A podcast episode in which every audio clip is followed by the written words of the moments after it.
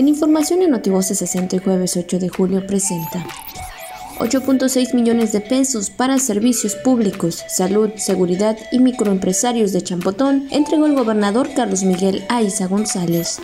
Ante las restricciones sanitarias a causa del COVID-19, el sexto y último informe del Poder Ejecutivo del Estado será virtual. Durante el mes de julio, la Secretaría de Salud realiza tamizajes en la población campechana para detectar el VIH-Sida, infecciones de transmisión sexual y de la hepatitis C de manera oportuna. La titular de la Secretaría de la Contraloría del Estado, Lidia Carrillo Díaz, entregó constancias que acreditaron el diplomado en responsabilidades de los servidores públicos al personal de la dependencia. Hoy jueves 8 de julio, Día Mundial de la Alergia. Notivoces 60.